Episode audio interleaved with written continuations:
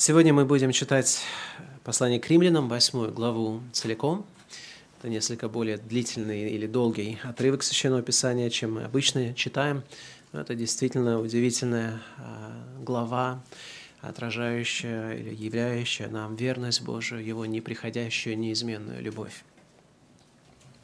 Итак, нет ныне никакого осуждения тем, которые во Христе Иисусе живут не по плоти, но по духу. Потому что закон Духа жизни во Христе Иисусе освободил меня от закона греха и смерти.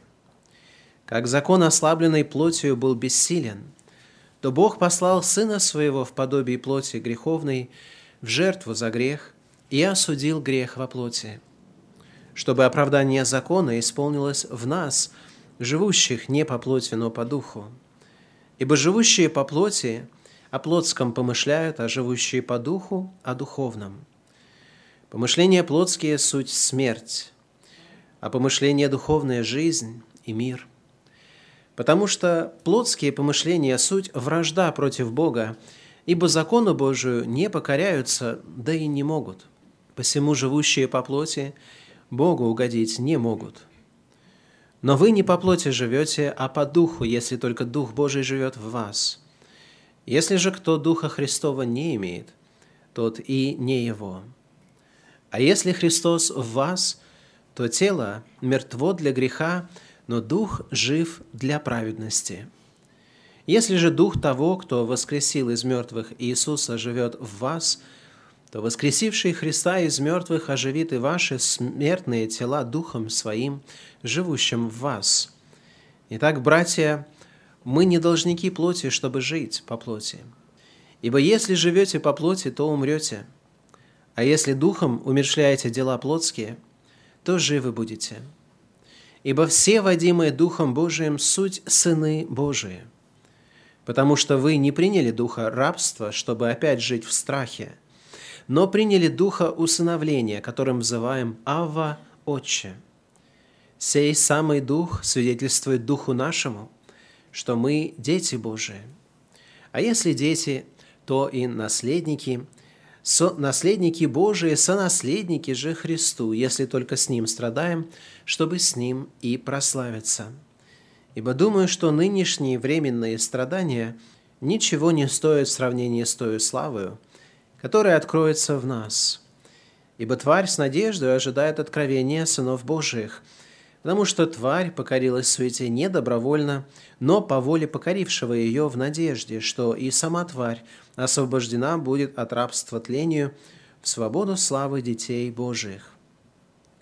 Ибо знаем, что вся тварь совокупно стенает и мучится до ныне, и не только она, но и мы, сами, имея начаток Духа и мы в себе стенаем, ожидая усыновления, искупления тела нашего. Ибо мы спасены в надежде. Надежда же, когда видит, не есть надежда. Ибо если кто видит то, чего ему и надеется, но когда надеемся того, чего не видим, тогда ожидаем в терпении. Также и Дух подкрепляет нас в немощах наших, ибо мы не знаем, о чем молиться, как должно, но сам Дух ходатайствует за нас воздыханиями неизреченными. Испытующий же сердца знает, какая мысль у Духа, потому что Он ходатайствует за святых по воле Божией. Притом знаем, что любящим Бога, призванным по Его изволению, все содействует как благу. Ибо кого Он предузнал, тем и предопределил быть подобными образу Сына Своего – дабы он был первородным между многими братьями. А кого он предопределил, тех и призвал, а кого призвал, тех и оправдал, а кого оправдал, тех и прославил. Что же сказать на это? Если Бог за нас, кто против нас? Тот, который Сына Своего не пощадил, но предал Его за всех нас, как с Ним не дарует нам и всего – кто будет обвинять избранных Божиих? Бог оправдывает их. Кто осуждает? Христос Иисус умер, но и воскрес. Он и одесную Бога, Он и ходатайствует за нас. Кто отлучит нас от любви Божией? Скорбь или теснота, или гонение, или голод, или нагота, или опасность, или меч. Как написано, «За Тебя умерщвляет нас всякий день, считает нас за овец, обреченных на заклание. Но все сие преодолеваем силой возлюбившего нас. Ибо я уверен, что ни смерть, ни жизнь, ни ангелы, ни начало, ни силы, ни настоящее, ни будущее, ни высота, ни глубина, ни другая какая тварь не может отлучить нас от любви Божией во Христе Иисусе, Господе нашим. Аминь.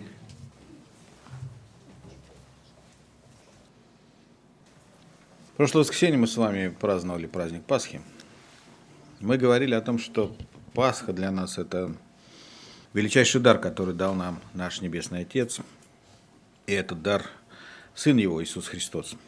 Трудно поверить, трудно согласиться, невозможно понять глубину, невозможно понять высоту и широту Божьей любви. Невозможно объяснить, невозможно выразить словами, насколько Бог возлюбил нас – мы знаем это известное место, Иоанна 3,16, ибо так возлюбил Бог мир, что отдал Сына Своего Единородного, дабы всякий верующий в Него не погиб, но имел жизнь вечную. Мы привыкли к этим словам, мы легко их цитируем, мы знаем их наизусть, и я уверен, что даже если практически каждого из вас разбудить ночью и сказать Иоанна 3,16, вы с на автомате пробормочете, ибо так возлюбил Бог мир и так далее. Но, несмотря на то, что мы знаем эти слова, мы часто их слышим, мы можем процитировать, мы все равно все еще не понимаем всей глубины Божьей любви. Мы не понимаем, и еще часто мы не верим, что Бог любит нас именно так. Вопрос, почему? Наверное, потому что в душе мы знаем, что мы недостойны этой любви.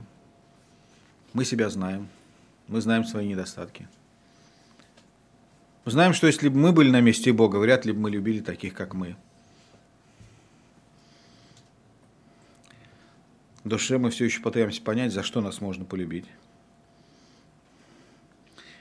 Но даже несмотря на все доказательства Божьей любви, мы все равно не до конца уверены, что Он любит нас. Это все потому, что мы пытаемся измерить Божью любовь нашей собственной любовью. Критерием измерения Божьей любви мы, мы избираем собственную любовь.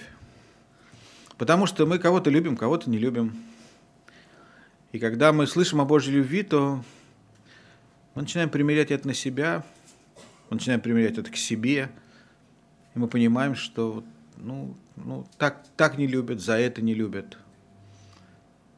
И это ошибка каждого христианина. Это ошибка многих христиан, когда мы пытаемся измерить Божью любовь с помощью нашей любви – мы основываем Божью любовь на том, кто мы есть.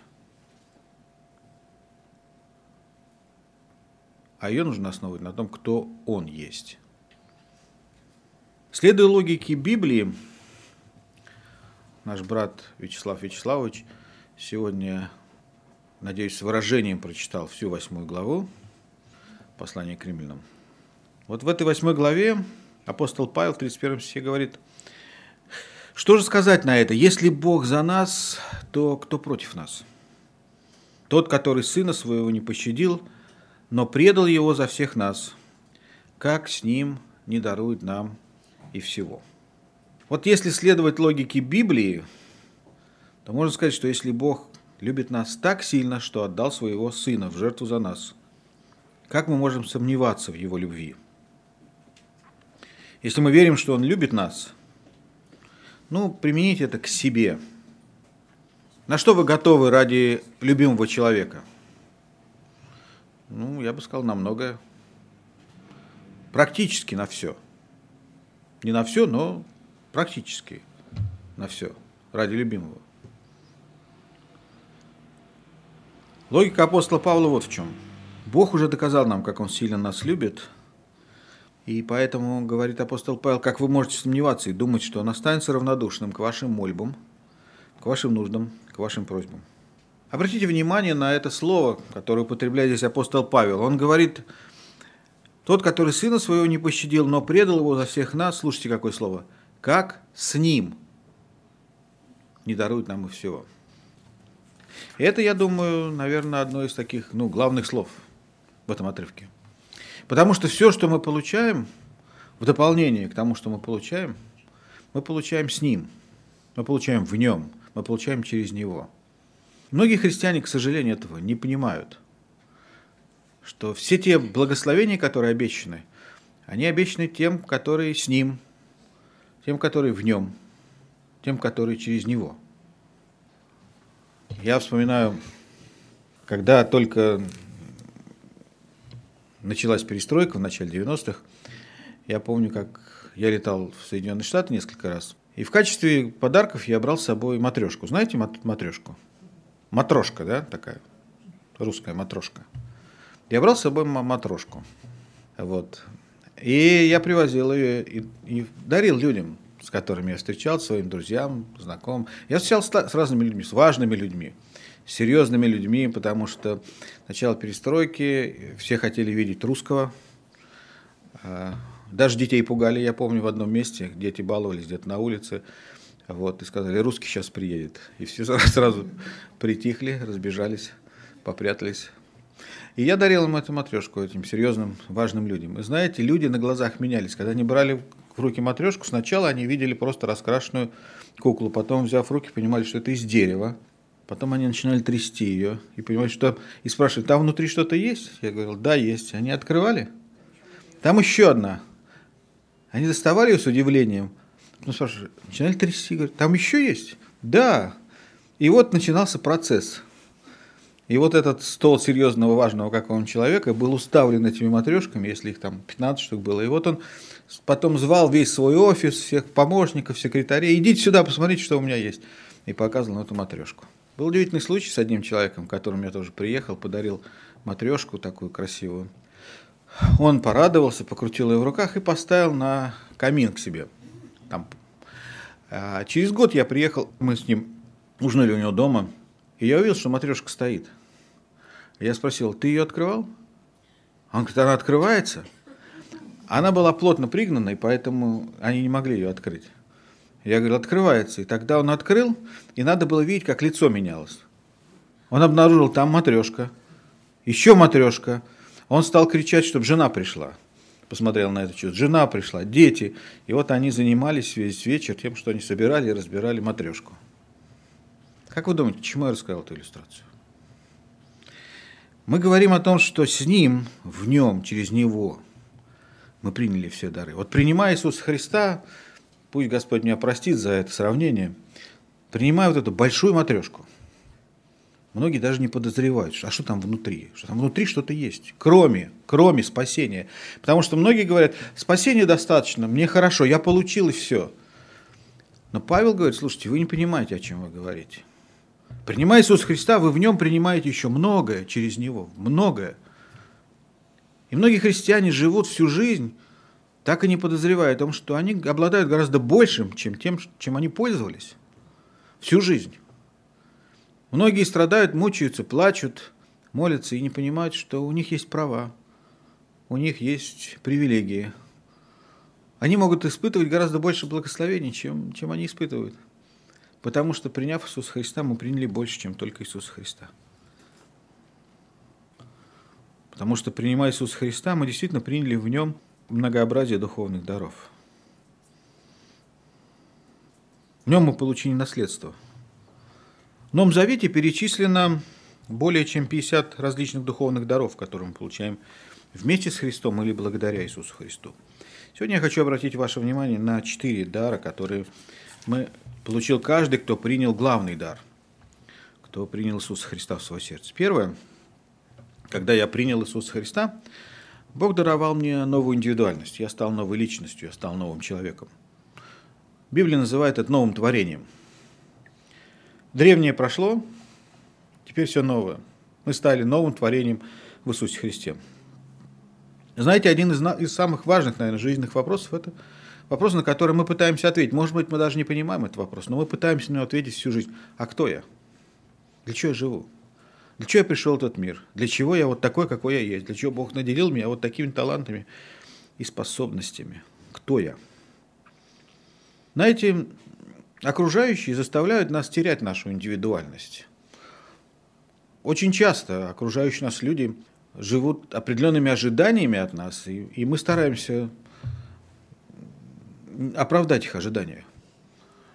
Ну, наши родители, допустим, я не обвиняю их, ну, просто наши родители всегда говорили, что, ну, мне во всяком случае, ну, когда ты начнешь хорошо учиться, нам стыдно ходить на родительские собрания. И имели в виду не знания, а отметки. И мы стараемся оправдать их ожидания. Наши друзья, компании, в которые мы попадаем э, во дворе, в школе, в институте, на работе, везде свои стандарты успеха и неуспеха, мы стараемся им соответствовать. Мы приходим в церковь, от нас ожидают, что ты будешь определенным образом себя вести, ты христианин.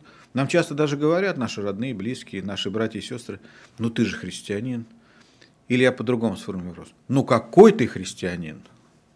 Да? И мы стараемся оправдать их ожидания. Семья. Жены ожидают от мужей, мужья от жен. Иногда это вызывает конфликт в семье, напряжение. Когда жена ожидает от мужа, а муж от жены. Никто не хочет уступить, никто не хочет сделать шаг навстречу первым. Дети от родителей, родители от детей. В конечном счете, подстраиваясь под других, угождая ожиданиям окружающих, нас людей мы теряем нашу естественную индивидуальность. Я вчера смотрел ток-шоу. Каждый раз, когда я смотрю ток-шоу, а, мне хочется прям вот влезть в телевизор и там сказать что-нибудь, что я думаю по поводу выступающих. Вчера смотрел ток-шоу с одним известным политологом и не менее известным журналистом. И я понимал одно. Политолог сидит и просто врет. Просто врет. Вот, вот. И он понимает, что он врет. И какие вопросы мы не задавали, это вот часть его работы – врать. И вранье это стало частью его индивидуальности, и он так хочет угодить власти, что ради этого он готов был назвать черное белым, белое черным, все что угодно, как угодно. И ты понимаешь, что человек потерял свою индивидуальность. Он, наверное, в душе думает, что он все еще там внутри, он хороший человек, вот это просто его работа, а в душе он, он хороший человек, но он уже перевоплотился из хорошего человека в лжеца. Это о таких людях Иисус сказал, вы как гробы окрашенные. Вы только людям хотите показаться хорошими, а на самом деле внутри наполнены хищения, лукавства, лжи, неправды, зловония.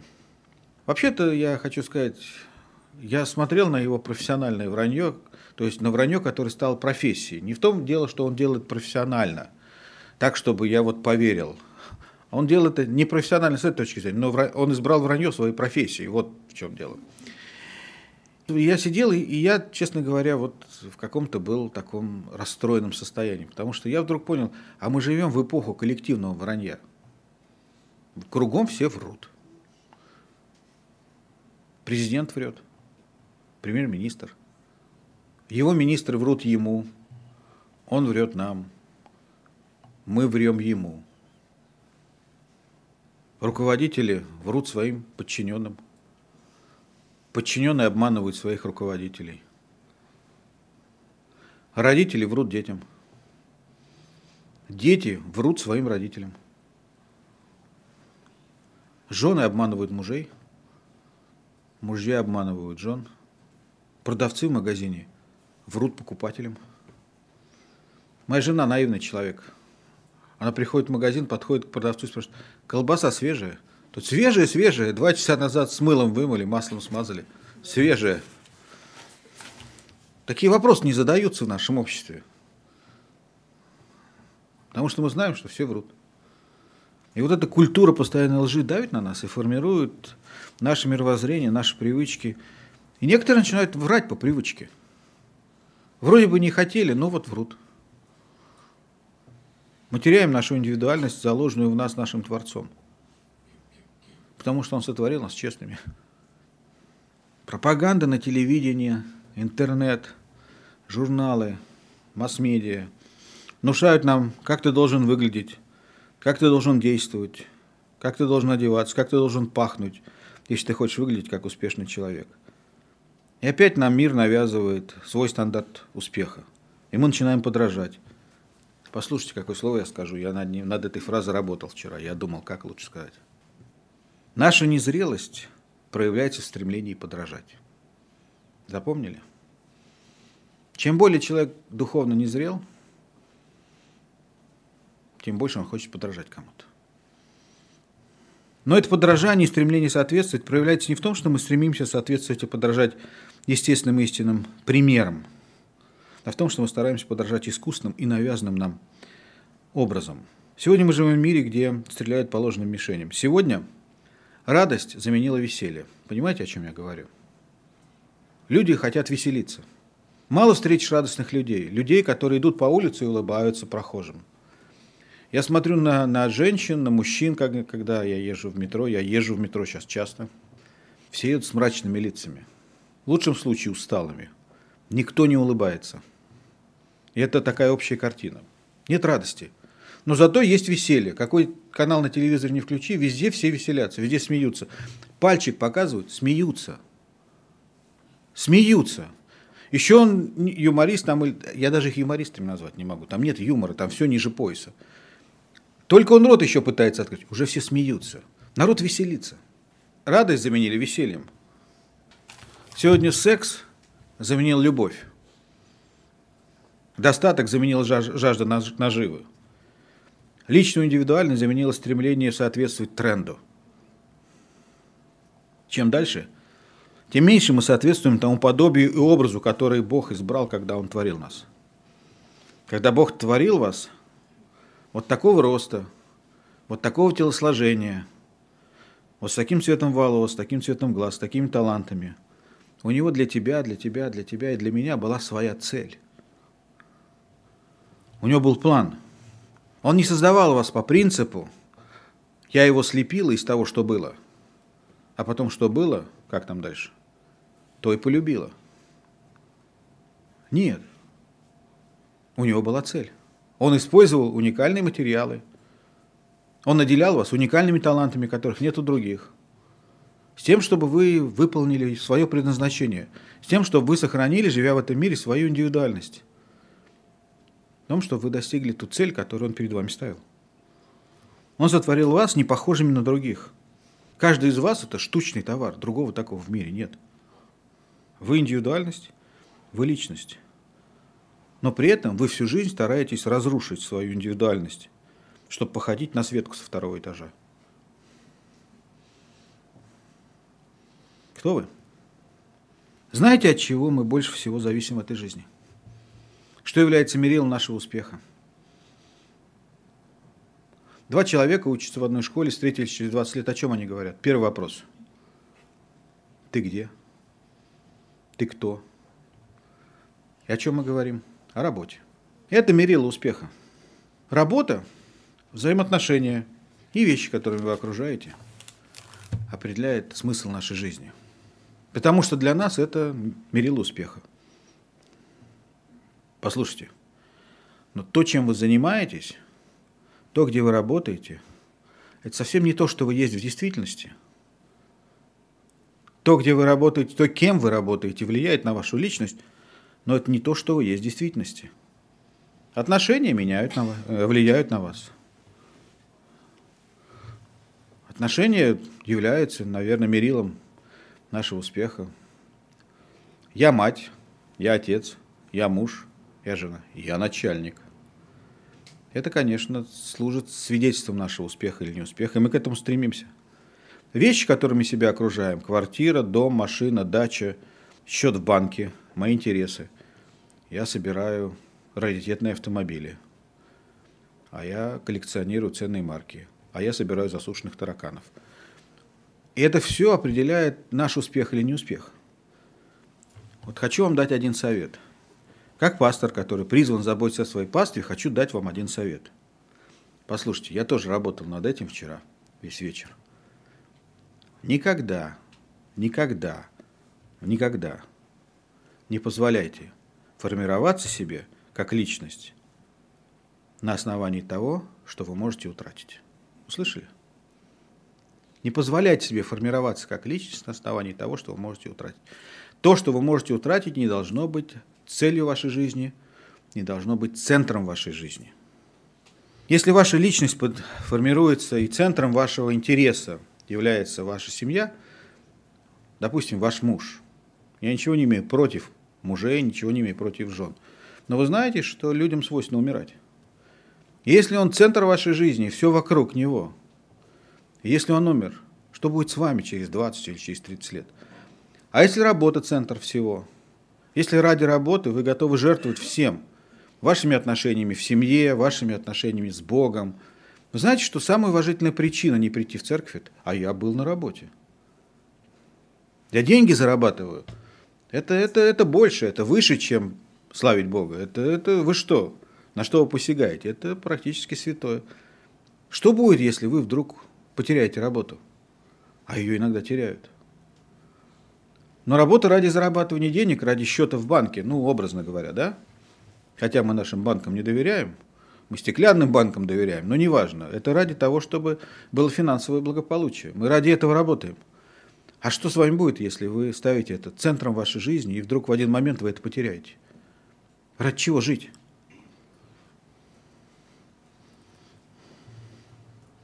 Мне приходилось встречаться с важными людьми. Я помню вот этот кризис экономический 2008 года. Он, может быть, не так явно прошелся по нашей стране, но очень явно прошелся в Америке. Я помню, как я встречался с одним человеком, у которого вчера было 120 миллионов на счету в банке. 120 миллионов долларов. И мы встретились с ним на другой день. Мы встретились с ним на, на, на обед, ланч, да, когда у него было 120 миллионов. И он сидел такой весь очень важный, надутый, очень такой весь представительный мужчина – вот, 120 миллионов, он чувствовал себя большим человеком, он командовал практически всем ресторанам, он показывал всем, что у него 120 миллионов на счету. И, и рынок рухнул в одну ночь. И он потерял все. Он потерял все. У него осталось 8 миллионов. Как бы вы себя чувствовали, если бы у вас было 8 миллионов? Он, долларов, естественно.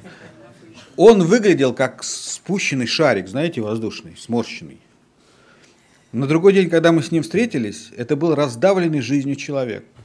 Он сидел и плакал, и он говорил, я потерял все. У него было 8 миллионов, но это, он потерял все. Смысла нет жить. Вчера он был важный, сегодня он не важный. Сегодня он готов был заискивать перед любым официантом. У него было 120 миллионов, стало только 8. Смысл вашей жизни должен быть построен на прочном основании, на важном, на вечном основании, на том, чего вы не можете потерять. Знаете, как мы в песне поем? Есть то, чего у нас никто отнять не может. Чем живы мы в долине суеты. Прошу тебя, великий вечный Боже, лишь об одном. О чем? Прибудь со мной ты. Когда ваша личность, когда ваш главный жизненный интерес построен – слушайте, какое слово скажу, на расползающемся, на нетвердом, на шатком, на временном фундаменте, не нужно быть очень мудрым человеком, чтобы понять, что если в вашей жизни наступает жизненная катастрофа, то ваши стены затрещат по всем швам. Услышали? Ваша жизнь затрещит по всем швам. Слушайте, что я скажу. Это духовный закон. Вы можете с этим соглашаться, вы можете не соглашаться. Не имеет значения. Как вы к этому относитесь? Это духовный закон, и он работает. Услышали меня? Это духовный закон, и он работает. Если вы хотите строить свою жизнь на незыбельном, непоколебимом, вечном основании, то вам следует строить свою жизнь на том, чего никто не сможет поколебать, на том, что вы не сможете потерять, на том, чего никто не сможет у вас отнять. И знаете, что это такое? Это превосходящее всякое разумение. Неследимое, непонятное нам – которую мы не можем объяснить. Божья любовь. Божья любовь. Поэтому апостол говорит, никто, ничто, нигде, никогда не может отлучить нас от любви Божьей. Вот на чем нужно строить свою жизнь. Мы должны всегда помнить о том, что Бог любит нас. Всегда. Эта любовь непоколебима. Бог любит вас. Эта любовь непоколебима. Слышите меня? Непоколебима. Это твердое основание. Бог не просто любит вас, Он доказал это. Ибо так возлюбил Бог мир, что отдал самое ценное, что у него было. Самое дорогое. Как мы готовы свою жизнь отдать за наших детей, так и Бог был готов пойти на крест вместо собственного сына. И он пошел ради нас. Он доказал свою любовь. И этого у нас никто отнять не может. Бог любит вас в любых обстоятельствах жизни.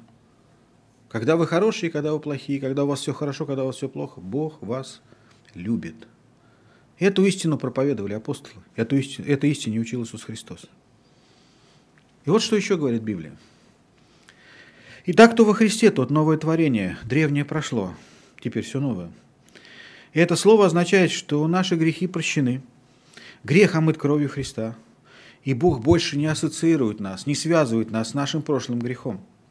Бог больше не вспоминает о вашем грехе, вы для Него новая личность.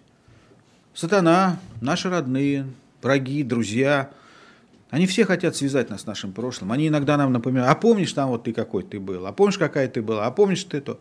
Послушайте, мы, мы имеем право сказать им, древнее прошло, теперь все новое. Это, был, это был, была другая я, это был другой я. Теперь я другой человек. Если вы с Христом, если вы с верой обратились к Христу, если вы попросили его простить ваши грехи, у вас есть право сказать, что это было в прошлом, теперь я другой человек. Древнее прошло, я теперь новое творение во Христе Иисусе, я новая личность. Знаете о такой программе защиты свидетелей? На Западе она работает, у нас она, по-моему, не очень работает. Что это такое? Это когда есть важный свидетель, который может дать важные показания, чтобы посадить преступника, а преступники потом могут отомстить за то, что он дал важные показания. Этого свидетеля потом прячут после того, как он дал важные показания. Что делают с ним? Ему меняют иногда внешность, если это необходимо. Ему меняют все документы, ему создают новую легенду. И в мир приходит новый человек. Он может быть не, молодой человек, старый человек или среднего возраста, но новый человек с новым именем, с новой жизненной историей. Все новое. То же самое, наверное, можно говорить и о том, что произошло с нами. Знаете, в чем наше отличие от, от, от таких свидетелей? Потому что они всю жизнь прячут, прячутся, а мы нет. А мы нет. И в этом наше преимущество, и в этом наша привилегия. На самом деле, после того, как мы обратились к Иисусу Христу, попросили прощения за свои грехи, Бог сотворил нас как новую личность. Он зачеркнул все наше прошлое, Он вычистил его, Он стер его, назвал нас новым существом, дал нам новый паспорт, в котором написано «Дитя Божье». Дитя Божье. Ты теперь Дитя Божье. И знаете, как называется церемония, когда мы празднуем нашу новую личность, наше новое рождение. Крещение. Это праздник, когда мы свидетельствуем, что мы сменили имя, внешность, фамилию. Греховного прошлого больше нет, впереди новая жизнь. Древнее прошло. Я допускаю, что в будущем могут быть ошибки, могут быть падения, не все будет превосходно, но в моих руках паспорт, в котором написано «Божье дитя». Если вы верите в это, то перемены у вас начинаются тогда, когда вы перестаете зависеть от мнения окружающих – от того, что они о вас подумают, какими они вас видят, и начнете осознавать себя и видеть себя сыном и дочерью Божьих. Начнете видеть себя такими, какими Бог видит вас. Я хочу дать вам практический совет. Вот когда вы просыпаетесь утром и идете в душ, по дороге в туалет, проходите мимо зеркала и видите, вдруг неожиданно пугаетесь отражения в зеркале, когда вы видите всклоченные волосы, красные глаза, непонятно что выражающее лицо, и вы шарахаетесь от этого изображения, а потом понимаете, это я, то говорите себе, дитя Божье.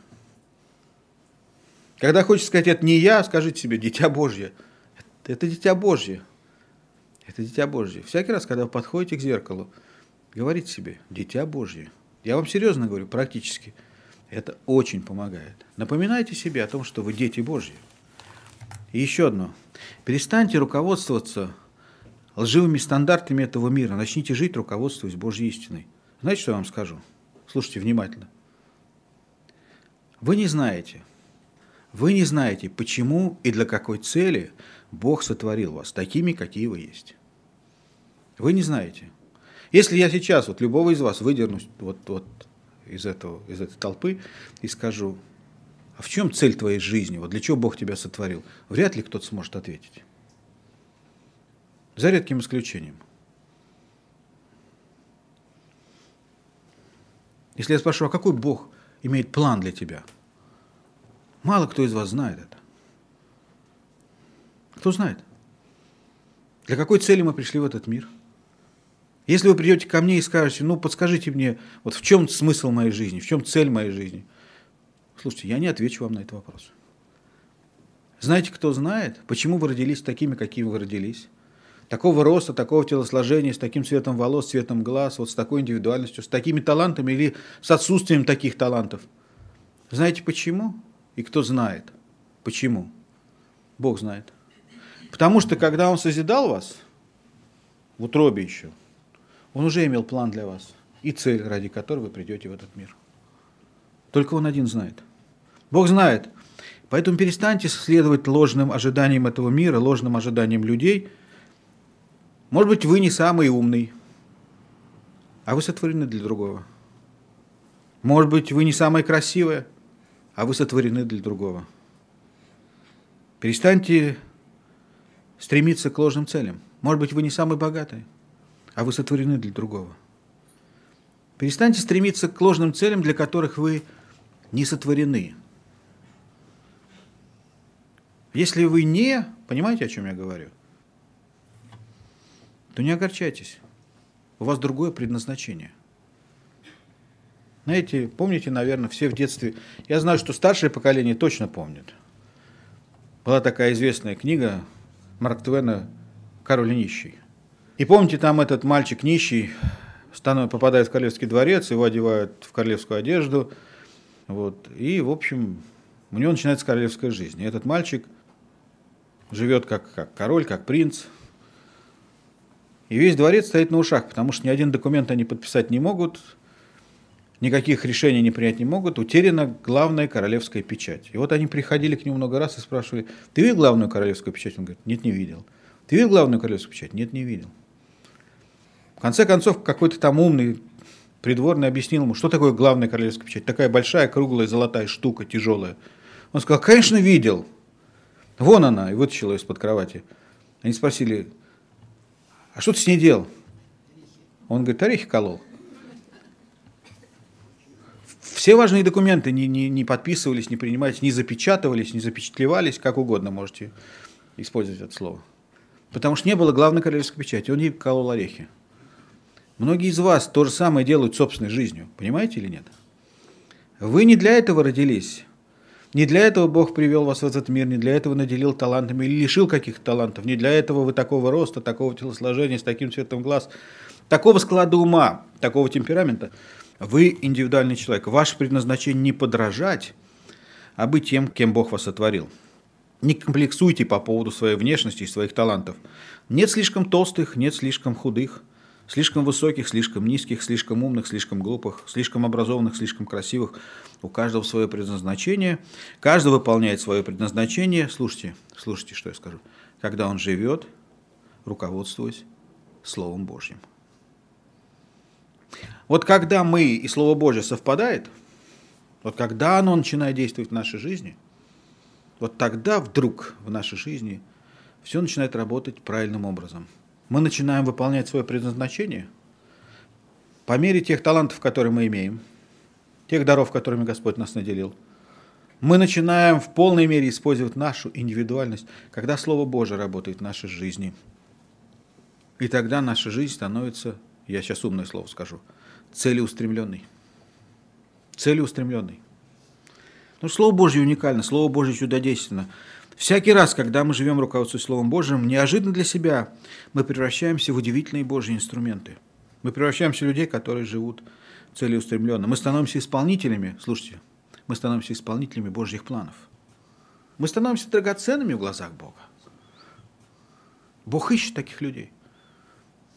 Бог по всему миру ищет людей, которые живут руководствуясь его словом. Исаия говорит в 43 главе, «Так как ты драгоценен в глазах моих, многоценен, и я возлюбил тебя, то отдам других людей за тебя и народы за душу твою. Не бойся, я с тобой». Богу не нужны наши знания, чтобы защищать нас. Ему не нужен наш успех, чтобы заботиться о нас. Ему не нужна наша красота и ум, чтобы благословлять нас. Ему даже не важны наши дела, чтобы любить нас. Ему не важна наша праведность, чтобы прощать нас. Тогда сказал Иисус, уверовавший в Него, иудеям, «Если прибудете в Слове Моем, то вы истинно Мои ученики, и познаете истину, и что? Все люди во всем мире, даже неверующие, знают последнюю часть этого стиха. Вы познаете истину, истина сделает вас свободными. Под истиной всякий раз каждый, кто произносит эту фразу, подразумевает свое. Но не может это работать, одна часть стиха работать без, без другой. Вы познаете истину, истина сделает вас свободными. Нет. Если прибудете в Слове Моем, то только тогда вы познаете истину. Если это Слово будет работать в вашей жизни, если вы будете его исполнять каждый день, если вы будете стремиться жить по Слову Божьему, если вы прибудете в Слове Моем, тогда вы познаете истину. И только тогда эта истина сделает вас свободными. Истина сама по себе никого свободным не делает. Не делает.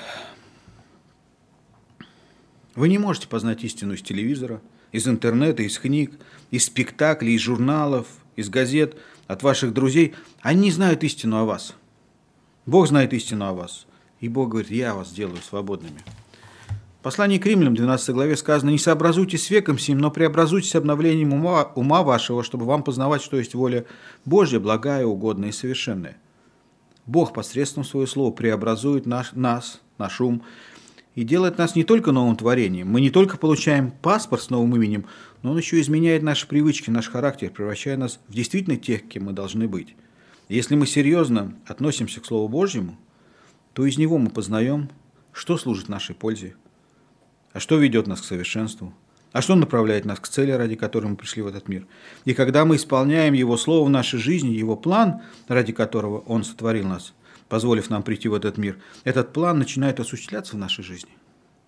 Уникальный и индивидуальный план. Второе.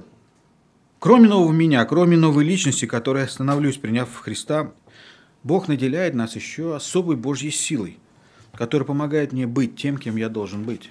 Бог не только наделяет меня новой индивидуальностью, Он также наделяет меня новыми способностями, Он дает нам новую силу, новую энергию.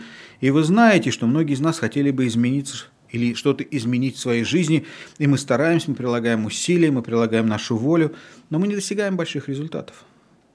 Мы не достигаем больших успехов. Особенно это касается сферы духовной.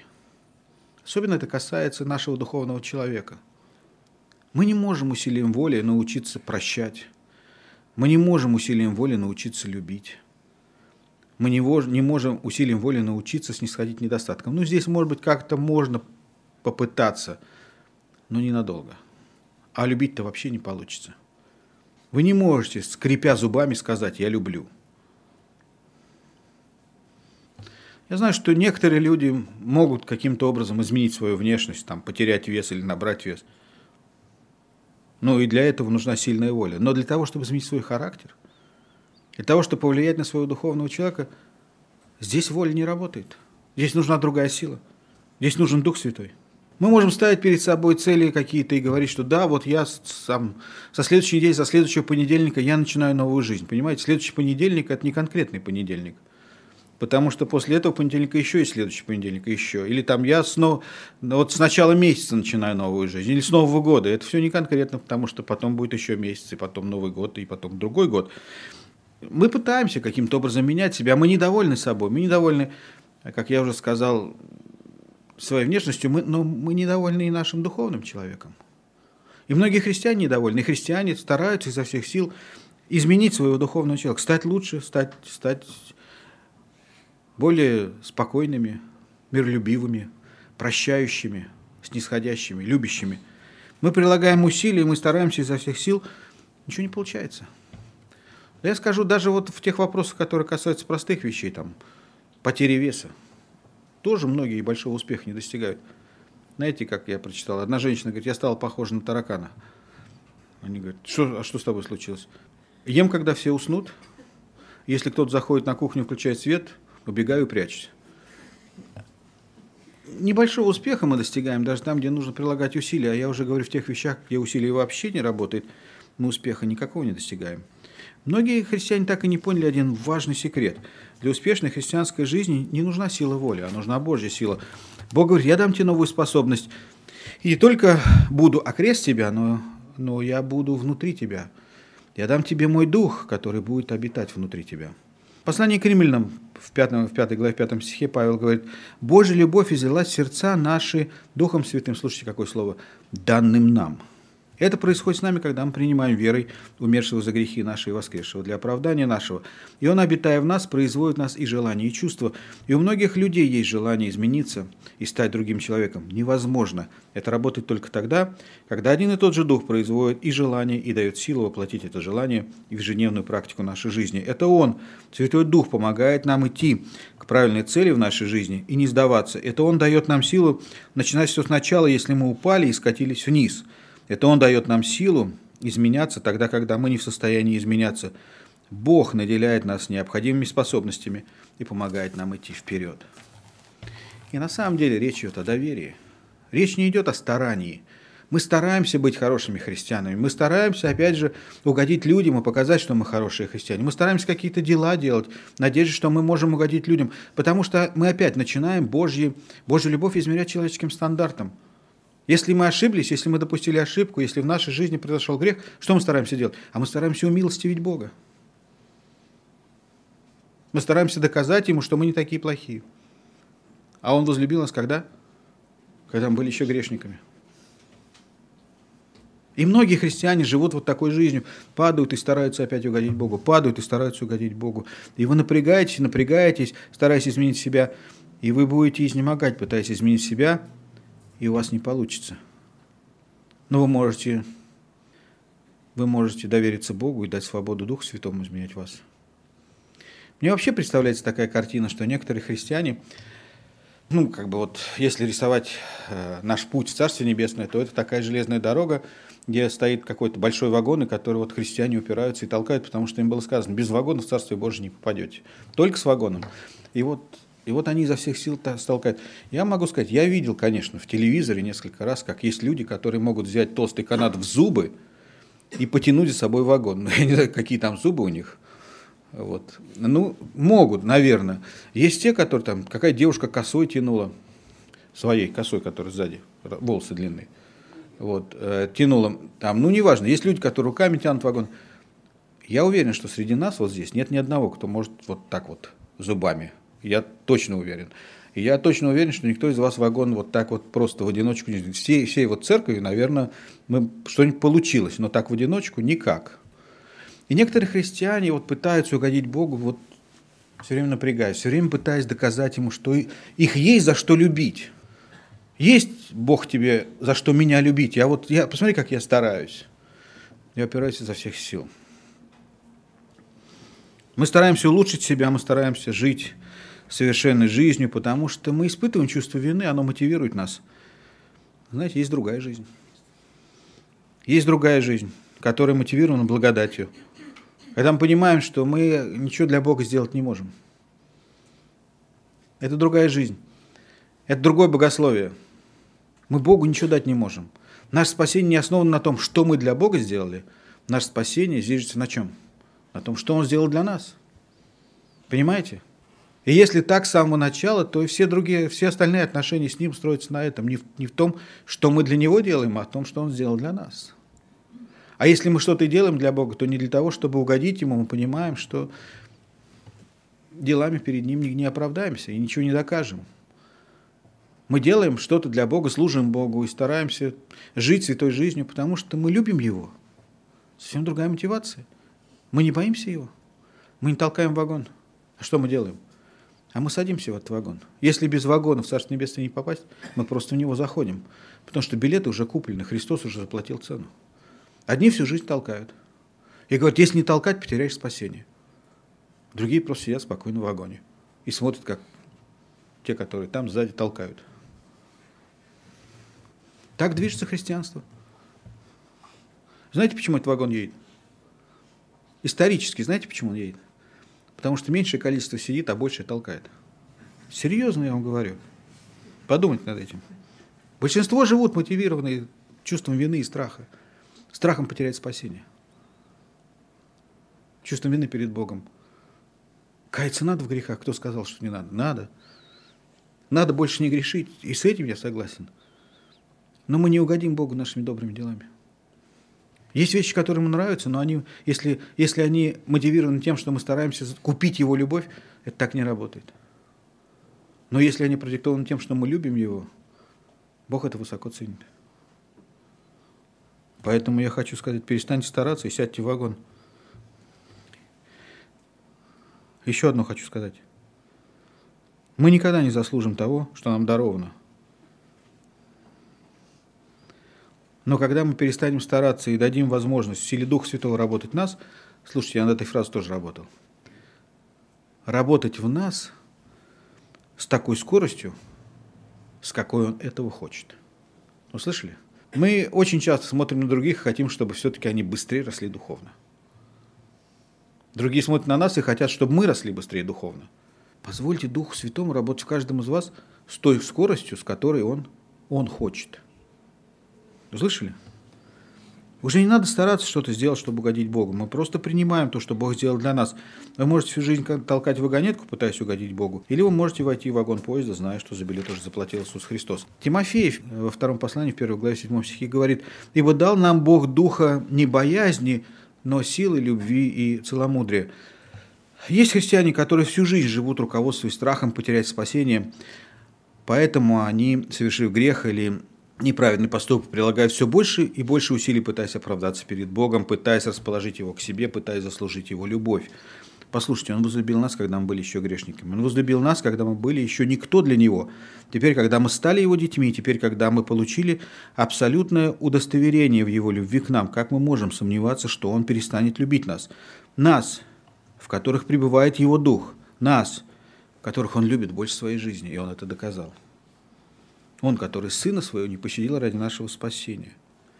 Он, который заплатил за нас такую цену. Он высоко ценит нас. Итак, если вы новое творение во Христе Иисусе, если у вас есть истина, которая меняет вас, если у вас есть сила Святого Духа, которая помогает вам, я скажу, вам нужно еще одно. Вам нужна поддержка. Когда Бог говорит нам, я изменю тебя, я дам тебе новую индивидуальность, новые способности, Он также говорит еще об одном – еще об одном и очень важном. Он говорит, я дам тебе новую семью. Семью, которая будет любить тебя и будет поддерживать тебя. Ты не можешь путешествовать по этой жизни в одиночку. Ты не можешь быть прохожанином. Ты не можешь быть прихожанином. Если церковь для тебя не семья, то и Бог не отец. Некоторые христиане считают, что они самодостаточны – им не нужен никто, они подотчетны только Богу. Люди их мало интересуют. Люди мало им могут чем помочь. Только Бог и я. О, это так, это так лично, это так вот интимно, я не могу об этом говорить, только Бог и я. Знаете, что я знаю? Что я знаю точно? Что у этого человека как минимум две проблемы. Как минимум, может быть больше, но как минимум для меня абсолютно ясно две проблемы. Первая проблема – это проблема гордости – и мы знаем, что Бог гордым противится. Мы знаем, что это проблема гордости. Хорошо замаскированная. Знаете, какая вторая проблема? Хорошо замаскированный тайный грех.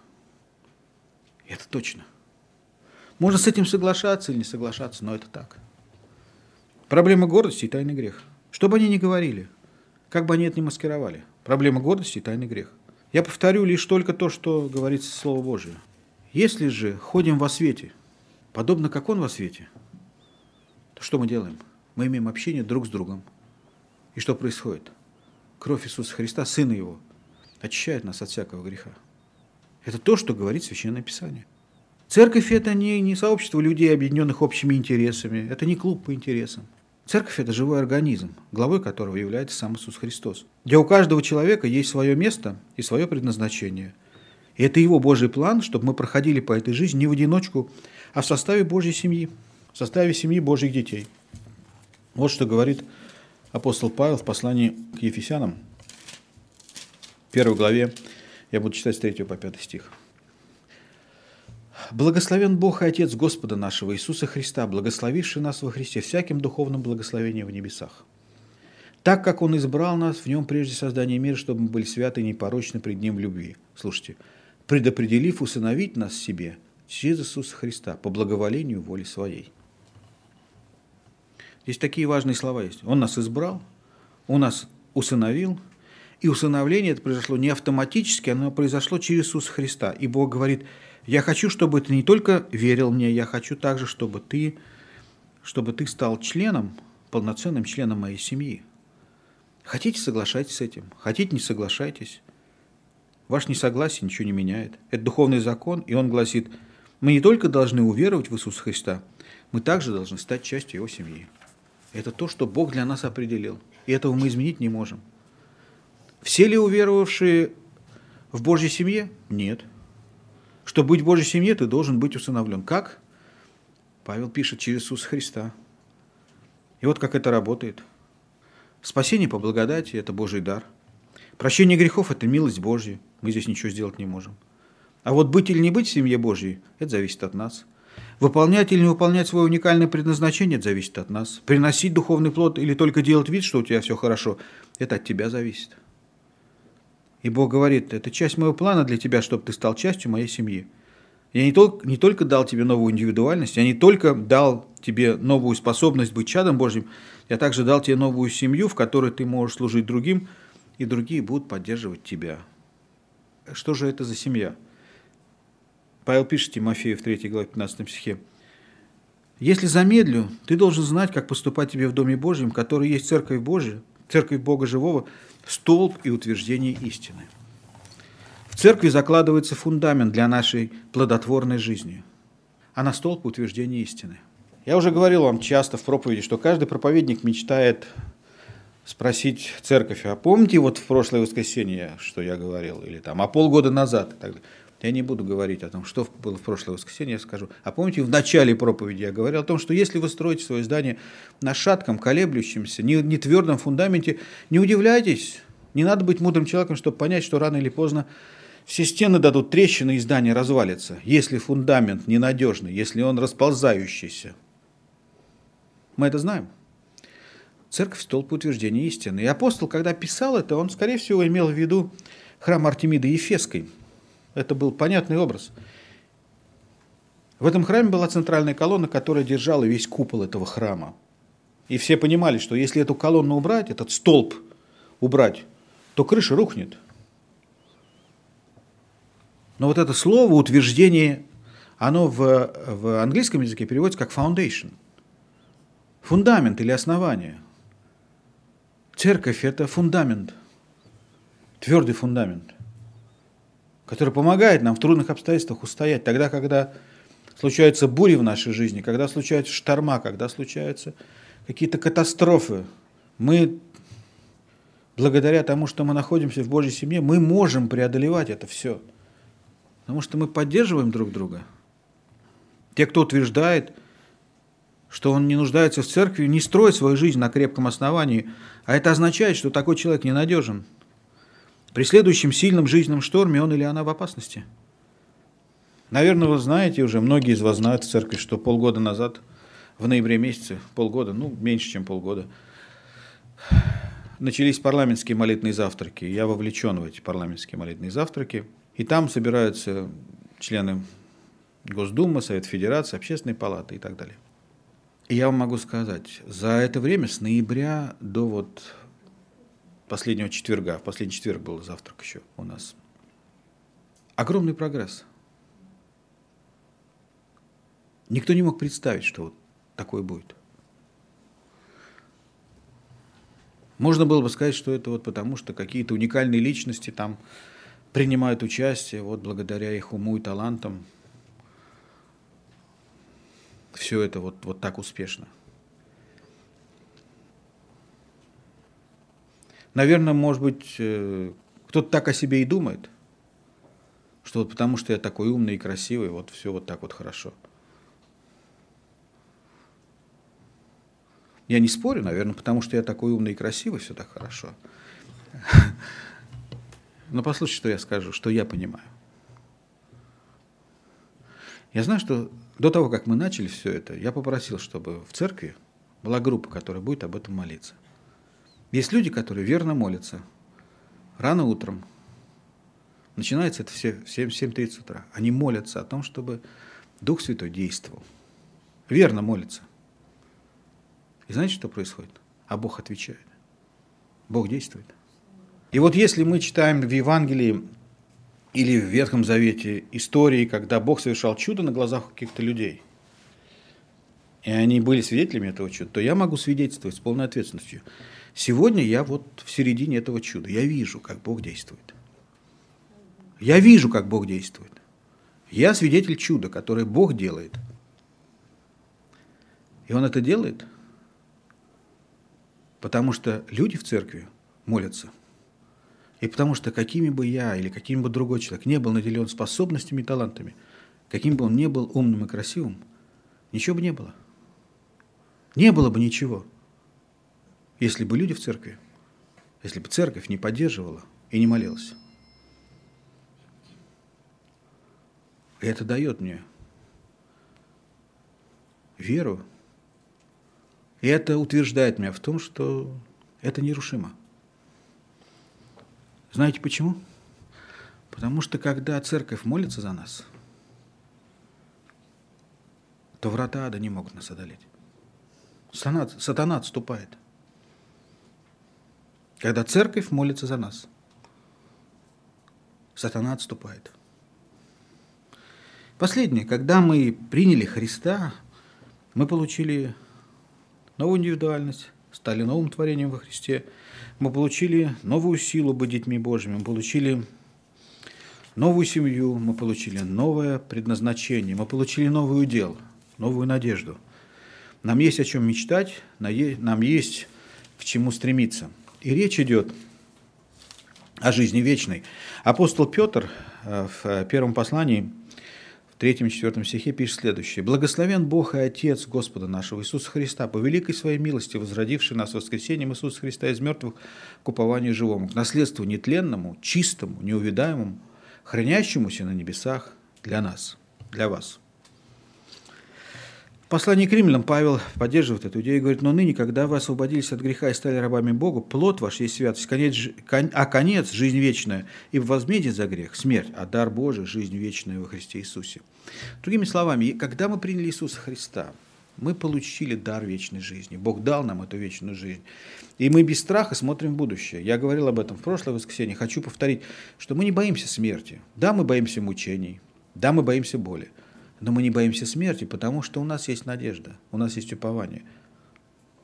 У нас есть вера в то, что когда мы туда попадем, те, кого мы любим, если они в Христе, будут вместе с нами, мы вместе будем радоваться. А те, кто ушел туда раньше нас, ждут нас там. Они будут нас встречать. Потому что, принимая Христа, мы принимаем жизнь вечную. Так говорит Священное Писание – мы никогда и ничем не заслужили право быть в Царстве Божьем. Это дар Божий. Мы получаем его, принимая Иисуса Христа. И это, и эта вера основана на любви Божьей. Мы не заслужили вот право быть в Царстве Божьем. У нас нет такого права, у нас нет никаких заслуг. Но это потому, что Бог любит нас. Христос сказал, если вы, будете злы, умеете давать даяния благие детям вашим, то тем более Отец ваш даст благо просящему Него. И кроме этого, не только, мы получили не только дар вечной жизни, мы получили усыновление в Иисусе Христе, став частью Божьей семьи. Мы получили право просить у нашего Небесного Отца благо для себя. Послушайте, есть благо, которое мы получаем от нашего Небесного Отца, мы о них не просим. Вы проснулись сегодня утром, вы дышите, вы встали на обе ноги, у вас работают руки, ноги, глаза ваши видят, уши ваши слышат – вы поели, у вас нормально работает желудок. Вы об этом не молитесь, вы не просите. Это благословение, которое Бог вот дает и дает, и мы об этом не просим. И Он дает их не только верующим, Он дает это неверующим. Но у нас есть другая привилегия. У нас есть привилегия просить о том, о чем другие просить не могут. Ни о погоде, ни о здоровье, ни о дыхании, ни о крови над головой, ни о пище. Есть особые дары, о которых нужно просить. Послушайте, чтобы Христос вошел в вашу жизнь, об этом надо просить. Он не войдет сам. Вы можете слушать о том, что как здорово быть христианином, как это круто быть христианином. Вы можете слушать о вечной жизни, о индивидуальности, о силе Духа Святого. Но если вы не попросите его войти в вашу жизнь, вы ничего не получите. Поэтому Христос говорит, если вы умеете давать даяние благие детям вашим, тем более Отец даст благо тем, кто у него просит. Благо быть сыном или дочерью Божьей, благо быть новой личностью в Иисусе Христе, благо иметь силу для того, чтобы жить христианской жизнью, благо, чтобы иметь цель в этой жизни. И не только в этой жизни, но и цель вечной жизни, к которой мы стремимся. Потому что без Христа мы не можем стать новой личностью. У нас не будет силы Духа Святого, чтобы жить как дитя Божье. Без Христа у нас не будет новой семьи, без Христа у нас не будет нового удела, нового наследства. Вот почему мы говорим, что Иисус – это величайший дар, который ты можешь получить. Поэтому мы поем «Иисус, никто не сравнится с тобой». Сегодня Бог предлагает тем, кто не принял его, этот дар. От тебя зависит принять или отвергнуть. Помолимся. Я хочу в качестве молитвы прочитать то, что апостол Павел записал в послании к Ефесянам, 3 глава, с 14 по 21 стих. Молимся.